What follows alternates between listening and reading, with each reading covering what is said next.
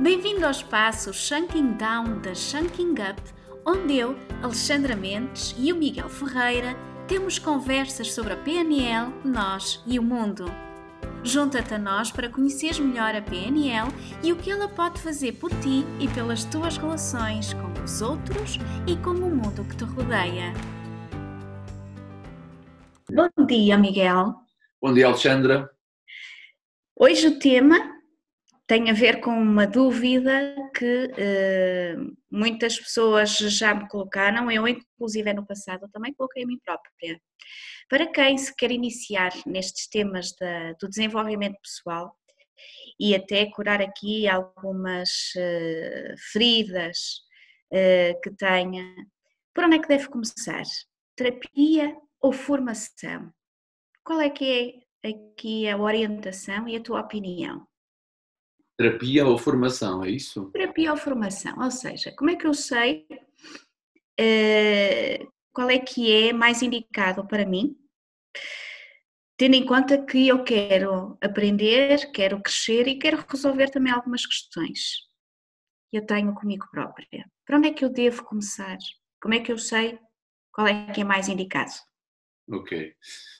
E, vale a pena colocar-me no lugar do outro e perceber o que é que está ali a motivá-lo uh, a pensar na questão que me estás a colocar. Terapia ou formação ou coach ou psicoterapia ou psiquiatria, tantas, tantas ofertas para uma mesma causa. É? E a causa, uh, em termos de estrutura, acaba por ser sempre a dor. Há qualquer coisa que me incomoda, há qualquer coisa que eu vou vivendo na minha vida que me incomoda. E quando, quando a pessoa encontra que há algum descritivo, alguma oferta em termos de mercado que fala de desenvolvimento pessoal e, e aí uh, há um enquadramento de, que pode ser direcionado a algum tipo de ansiedade, angústia, stress, medos. Na realidade, o, o medo é uma série de derivações que acabam por ser a dor, não é? Por onde é que eu hei de começar? É, eu diria, se começares por terapia, se alguém te orientar, diz olha, podes fazer aqui este tipo de instrução, formação, e depois então podemos fazer em simultâneo, não é?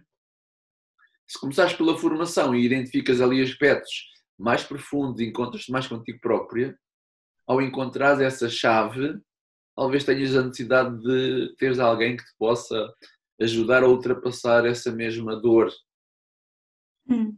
Na realidade, a motivação humana é, é guiada por essas duas forças, ou por prazer, vais em busca do prazer, ou queres evitar a dor quando ela aparece. É claro que a dor não aparece sempre, conforme as circunstâncias à tua volta e aquilo que te chega, assim pode provocar mais ou menos dor ou sensação. É? Agora, não há uma resposta taxativa, começa por aqui ou começa por ali. Na realidade, tu podes começar por aquilo que tu quiseres e até fazer as duas coisas em simultâneo. Né? Afinal de contas, a vida é uma formação. É uma boa perspectiva. E diz-me diz uma coisa, falaste em uma coisa interessante que uh, também é um, uma, uma dúvida que por vezes fica. Terapia, psicoterapia, uh, área, tudo a área da psicologia, quais são as diferenças? Psiquiatria, psicologia. Eh, podes, podes explicar um bocadinho o, o que é que difere a psicoterapia, principalmente da, da terapia mais uh, comum, tradicional? Este termo penso que é um bocadinho recente, o termo da psicoterapia, pelo menos eu ouço mais recentemente. Não é assim tão recente, isto já existe desde o século passado e, e desde a altura em que haviam múltiplas correntes que em, a diferença é que cada um defende a sua própria teoria, não é? Uh, o seu próprio método. O objeto de trabalho é o mesmo, é o ser humano.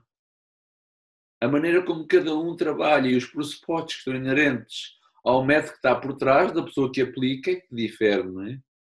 Agora, isto dava um tratado aqui de, eh, de história sobre os diversos modelos terapêuticos que foram surgindo na altura encontramos uma tríade assim no século passado entre uh, a psicanálise, a cognitiva comportamental e a gestalt.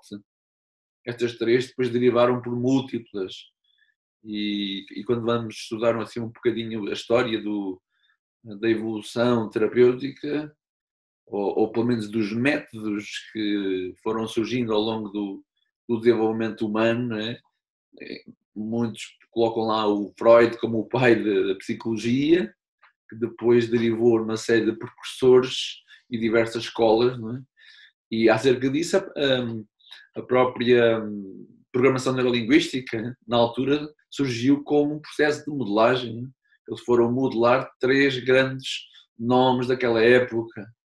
Temos o, o Fritz Perls, da Gestalt, uh, temos uh, Milton Erickson, que ele era psiquiatra, e naturalmente na escola que teve recebeu toda a instrução psicanalítica e depois construiu o seu próprio método. E temos a Virginia Satir, da terapia sistémica, Ora, eles procuraram, procur, eh, procuraram perceber o que é que eles tinham de semelhante, os três, e sintetizaram aquilo que era semelhante e também as, as, as diferenças, é? e a partir daí construíram um método, uma metodologia que ainda não é bem aceito pela própria escola da psicologia, que há algumas certas uh, dúvidas, e naturalmente, não, não cai no campo científico, embora seja tudo muito subjetivo e o resto também o é. O facto é que uh, a diferença entre estas panóplias todas de oferta, psicologia, psicoterapia ou o que quer que seja, é efetivamente o método e os pressupostos com os quais cada uma trabalha. Podemos até distinguir intervenções na base da causa, raiz dos problemas, ou intervenções na base da anulação do efeito, não é? Então, claro que há aqui um efeito, há aqui um sintoma, há aqui uma dor que é causada por alguma coisa e aqui podemos pôr duas causas, as causas exteriores, porque me aconteceu alguma coisa, e as causas interiores, porque dentro de mim há uma certa estrutura organizada e vulnerável a que, perante algumas situações concretas, a raiz faz despertar uma ervinha, que posso chamar uma erva daninha, e quer apagá-la, quer arrancá-la, ou posso considerá-la uh, uma descoberta e dar-lhe as boas-vindas. Um, consegues ser mais, uh, mais específico agora em termos de metodologias uh, utilizadas tanto na, na, terapia ou psicoterapia e na, na formação?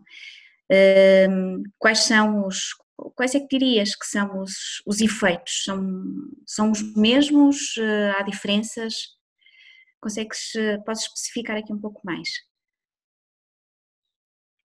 a tua pergunta requer aqui uma série de estudos sobre o que é que, o que, é que se anda a fazer no mundo. E eu confesso que não fiz, não fiz nenhuma tese de mestrado, nem algo do género, mas acredito que a intenção é ótima de todos. Todos querem que alguém possa ter mais qualidade de vida e consiga superar uma série de sintomas.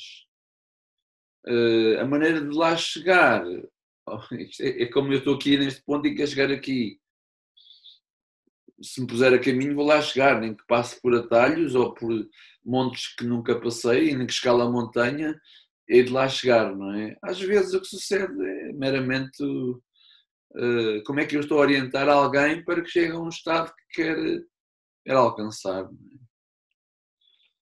Sem, sem, sem estar a criticar nada em específico, anteriormente na, na parte da psicanálise, a pessoa passava a vida inteira deitada no divã, à procura não sei do quê, a contemplar o passado e, e volta do problema, e às vezes continuava no problema. E aí, claro, eh, a crença é encontra a causa raiz, descobre o encadeamento, toma consciência do problema e liberta-te. É? E nem sempre sucedia isso, a libertação. Às vezes ao contrário a pessoa ancorava-se à mesma situação traumática e empolava a situação. Hum. Mas isso era, é o método da catarse, o método do choro, quando eu me permito falar das coisas e expeli-las e deixar que o corpo as sinta, as transborde e depois haja uma reorganização interior. Podemos encontrar dois tipos de métodos, basicamente. Uma que eu vou ao encontro da dor, viva a dor, sinto-a, catarse, e outra em que me procuro dissociar da causa da dor, da causa traumática, e naturalmente estou a falar, estou a falar de aspectos neurológicos, mentais, de memória. memória que foi uh, sequenciada e que dá origem a um padrão de funcionamento no presente. Que é, o, o é a base da, da programação neurolinguística, digamos assim, não é? Que é esta última metodologia. Sim, a programação neurolinguística encaixa-se numa terapia de dissociação e não de catarse, de associação, de sentir, de impolar. Ok. Tem a ver com, a, com, com, o tema das ancoragens. Nós somos um composto de ancoragens a estímulos que depois uh, uh, seremos condicionados no caminho conforme as circunstâncias possam ser apelativas ou não essas mesmos estímulos que ficaram registrados.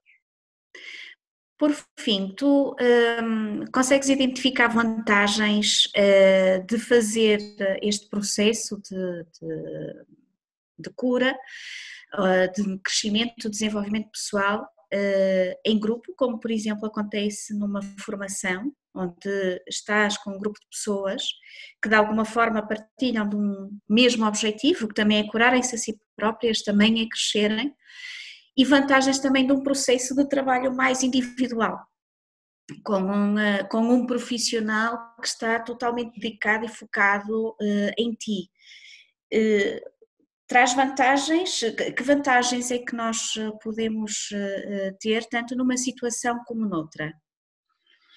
Alexandra, quando tu tomas consciência de como é que tu funcionas, como é que tu fazes o que fazes para te sentir da maneira como te sentes, e finalmente percebes, uau, sou eu que faço isso, assim tu tens duas hipóteses. Ou continuas a fazer aquilo que fazias, ou passas a ter escolha de fazer algo diferente em ti, e tu estás a falar de um processo de pensamento, de raciocínio, e mudas automaticamente de estado. Às vezes não é mais do que tomar consciência como é que eu faço o que faço para viver como vivo. E, e estou-te a falar aqui assim, viver como vivo internamente, não na condição em que me encontro na, na atualidade. O simples facto de tomar consciência do teu funcionamento desperta em ti recursos. Uh, como nós dizemos, tornar consciente um padrão ou um processo inconsciente que não é funcional, que me cria uh, retração, que me, teria, que me cria atenção.